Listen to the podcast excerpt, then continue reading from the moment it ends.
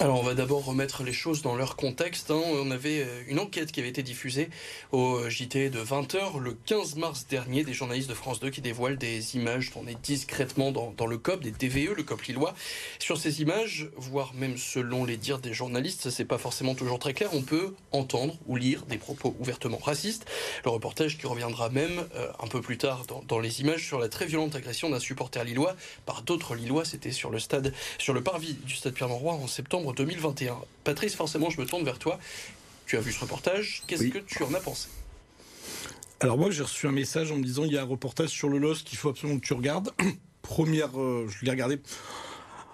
Où j'ai dit c'est quoi? Vraiment, ça faisait très chaud, plein de choses. Il y avait plein de choses qui se passaient. Puis avec le recul, je l'ai regardé une deuxième fois. Mais j'ai dit mais c'est n'importe quoi. Euh, c'est à charge. Euh, c'est en caméra discrète. Alors oui, effectivement, on va se dire le journaliste, il peut pas venir avec sa caméra euh, dans la tribune. Et euh, quand on regarde bien, il y a plein de choses qui sont qui montrent le LOSC, ce qui se passe dans une tribune. Alors au départ, rien qu'une chose, les sous-titrages, ils sont en bas. Il y a deux, trois, il y a deux phrases. Alors, on va pas revenir. je vais faire juste le détail, juste sur là-dessus. Il y a deux phrases. Et à un moment, il y a une phrase qui arrive. On voit le capot en flou et on voit une phrase en hauteur comme si elle avait été donnée par le capot, ce qui est complètement faux. C'est la mise en image. La mise en image n'est pas bonne. Pourquoi, à ce moment-là, alors qu'il n'y euh, a pas d'incident dans les stades, il se passe rien, pourquoi ce reportage-là? Et comme par hasard, derrière, il y a un clip qui sort le week-end suivant de la LFP, sur justement la discrimination, l'homophobie dans les stades.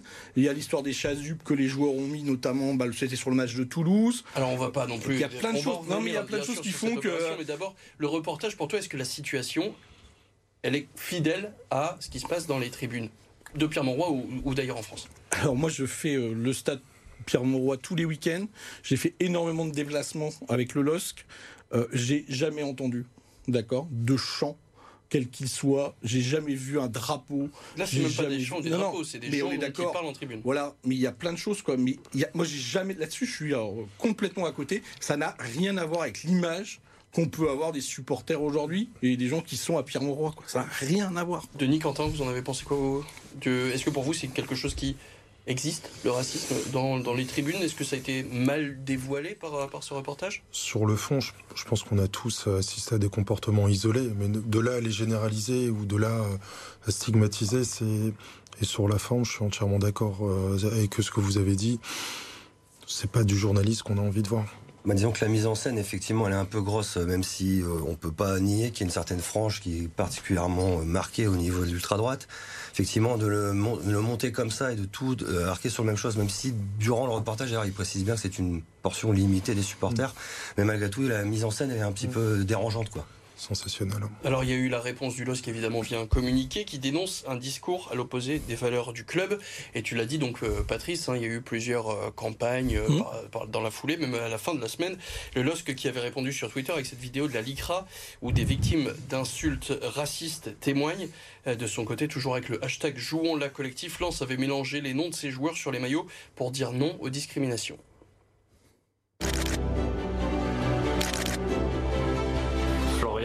Samba. Jonathan Openda. Kevin Abdul Samet. Brice Labolascari. Shemeswa Fofana. Teko Leka. Jean-Louis Onana. Nos noms disent non.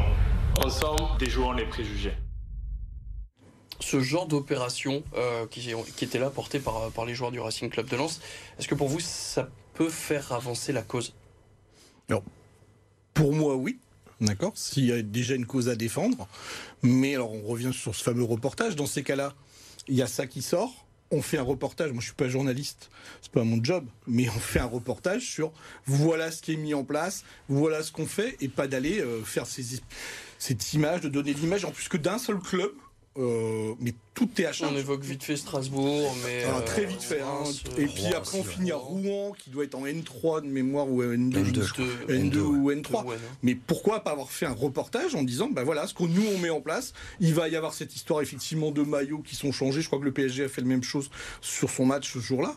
Mais, mais c'est incompréhensible ce qui s'est passé et pourquoi le club est visé là Et en plus, avec des images, même à un moment, qui datent de 2021, quoi. Mais euh, complètement hallucinant. Toi, ce qui te gêne le plus, c'est le fait que le LOSC soit comme ça mis en porte-à-faux avec, euh, avec ce reportage qui, qui reste à charge. Oui, parce que quelqu'un qui est euh, qui n'est pas lillois, euh, voilà, qui est, parce qu'en plus c'est donc sur France 2, euh, qui est pas lillois, dit à Lille, c'est l'image, voilà, carrément, c'est tout lillois et comme ça. Ouais, voilà, c'est le- problème. barre, quoi. C'est le problème, effectivement, d'avoir un seul son de cloche et de pas euh, pouvoir contrebalancer derrière avec justement les initiatives que le club aurait pu prendre.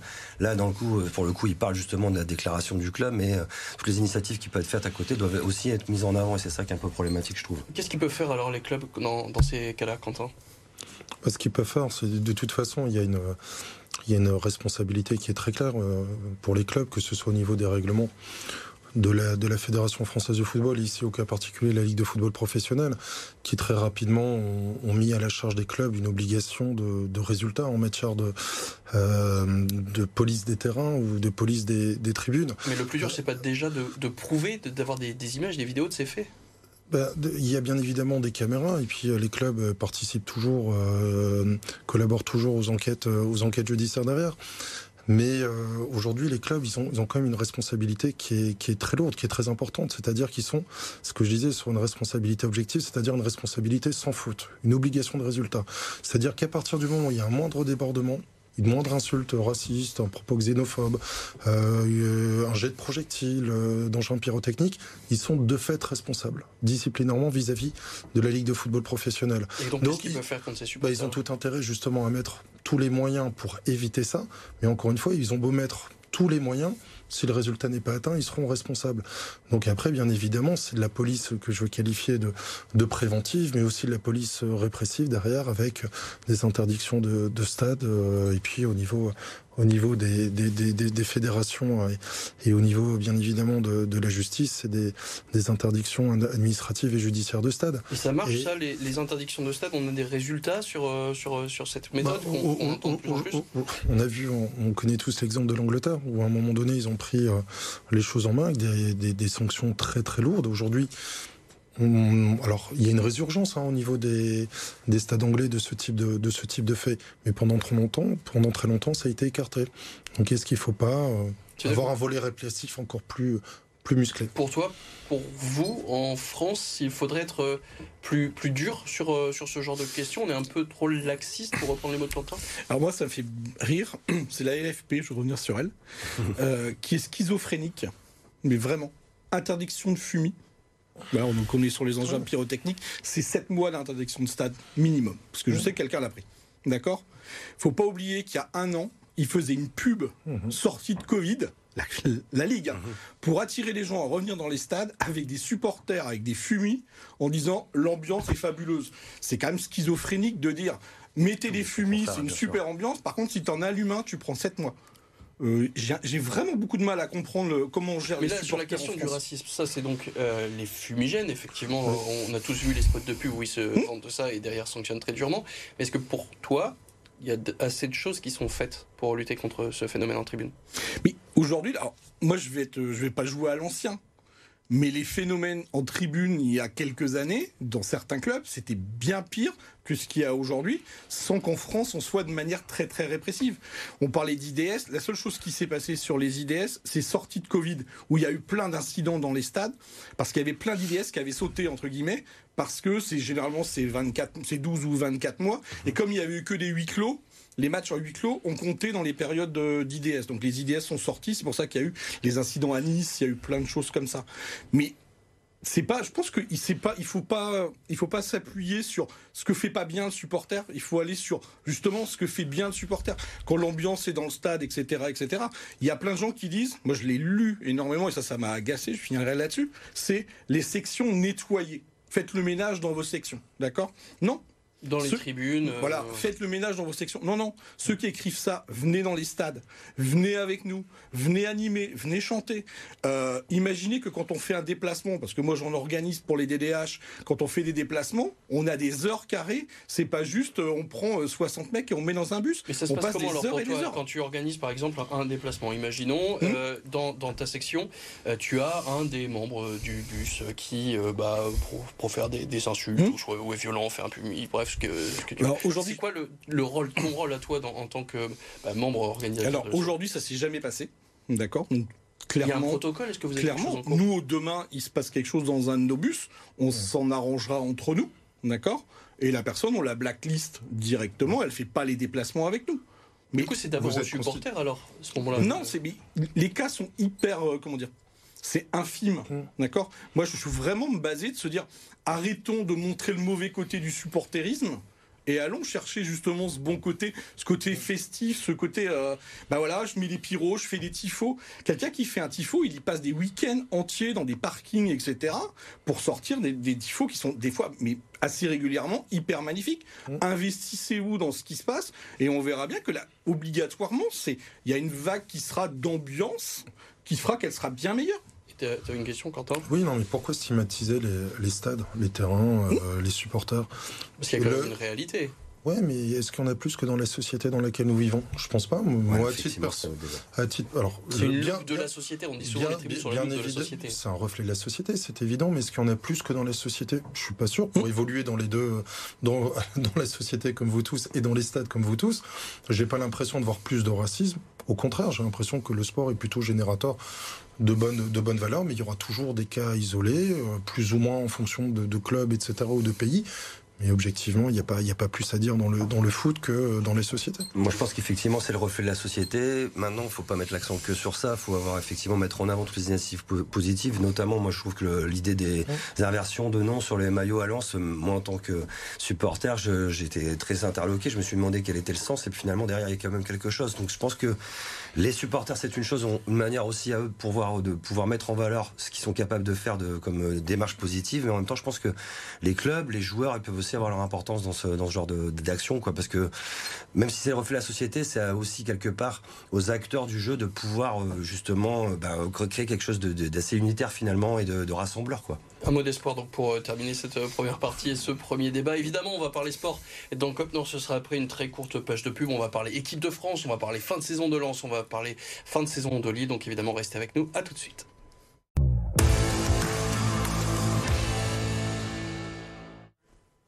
On est de retour dans euh, Cop Nord. Si vous voulez revoir un peu le débat qu'on a eu tout à l'heure sur euh, les supporters et euh, les stades, ça se passe évidemment tout à l'heure sur le site internet BFM Grand et BFM Grand Littoral. Et on n'oublie pas non plus Spotify tout au long de la semaine. On parle Ligue 1 dans quelques instants, mais d'abord l'actu foot du moment, le match de l'équipe de France ce soir en Irlande, l'acte 2 de Nouvelle, Nouvelle Ère des Bleus, Nouvelle Ère qui a débuté par une bonne première pour Mike Maignan, hein, Patrice.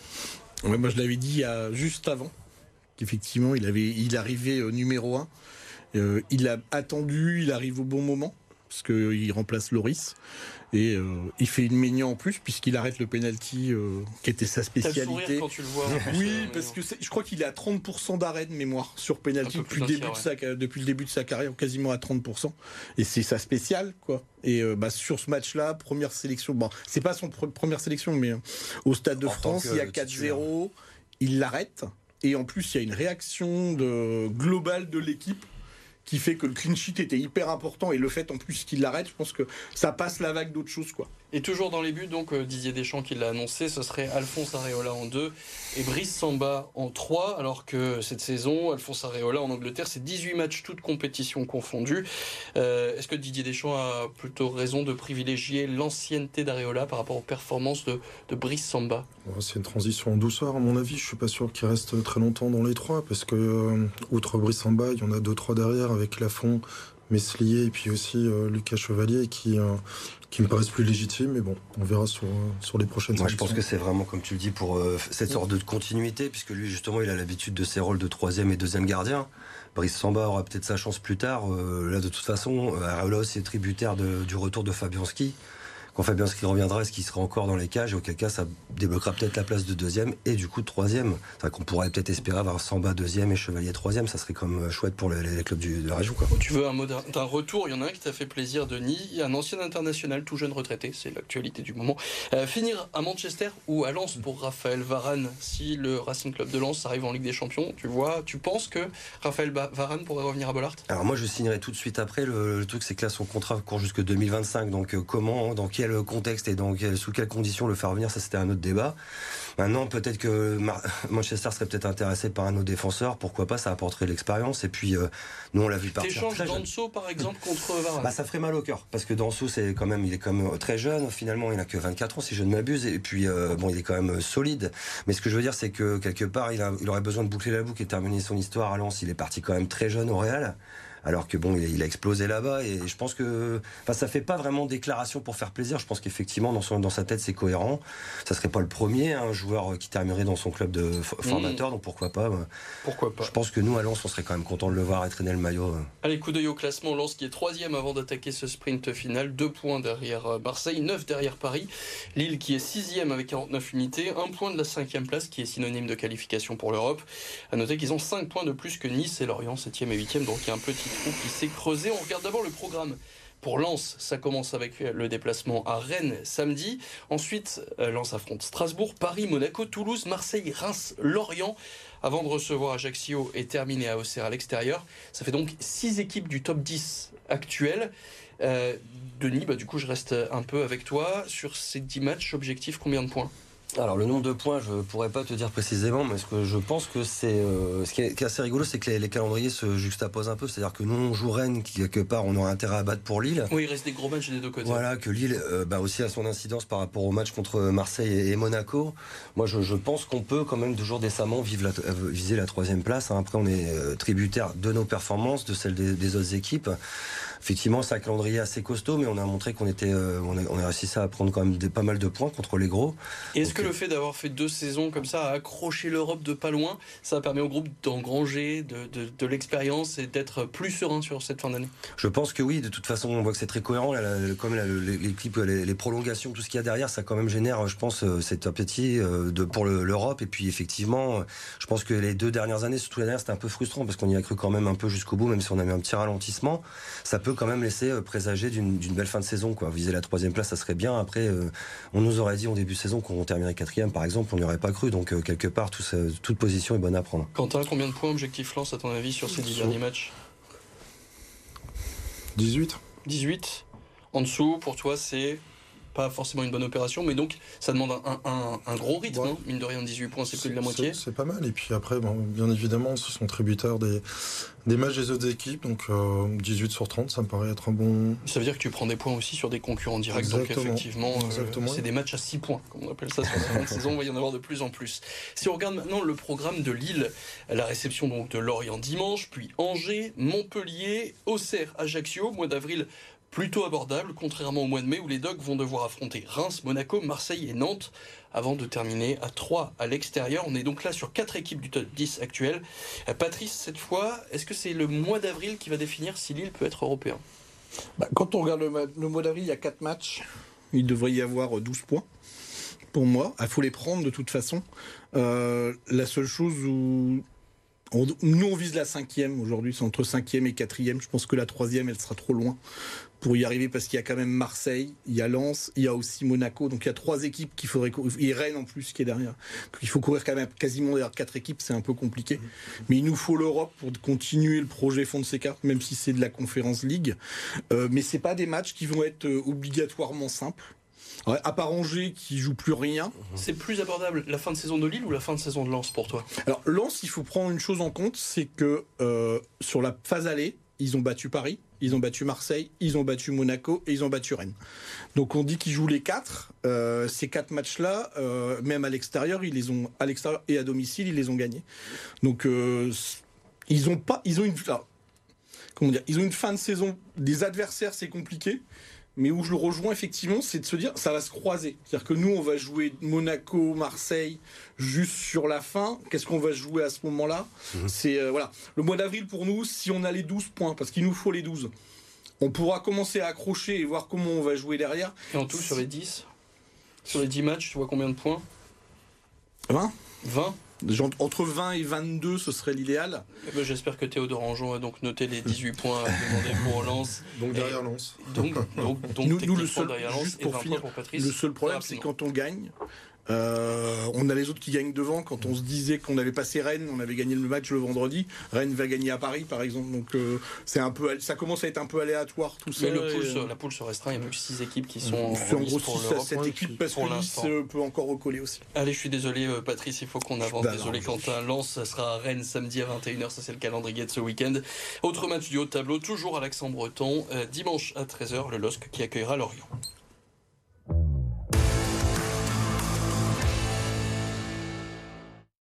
Et le résumé du week-end du sport dans la région avec Arthur Jean. Au terme d'un match serré, le BCM a fini par vaincre Strasbourg d'un petit point, 91 à 90. Ce n'est que la deuxième fois cette saison que Gravelines s'impose à l'extérieur. Un match tendu, symbolisé par ce score à la mi-temps 46 à 46. Mais c'est dans les tout derniers instants, à 3 secondes du terme, que Kenny Boyton a offert la victoire aux Maritimes. L'Américain termine meilleur marqueur côté BCM avec 22 points. Les Gravelinois ne sont plus qu'à une victoire du top 8 derrière Roanne. Roanne que les hommes de Laurent Le Niam affronteront mardi prochain. C'est une victoire qui comptera en fin de saison. Au Chaudron, le Portel a dominé les Metropolitans, pourtant deuxième de Betclic Elite. Une rencontre âpre, marquée par la très belle performance de Benoît Mangin, auteur de 21 points. Score final 78 à 77. Dixième victoire de la saison pour le Portel qui reste à la 13e place au classement. Chez les filles, le SBVA est allé s'imposer sur le parquet des Flammes Carolo, les sixièmes du championnat. Avec une journée d'avance sur leur poursuivante Bourges, Villeneuve d'Ascq grimpe à la quatrième place de Ligue féminine.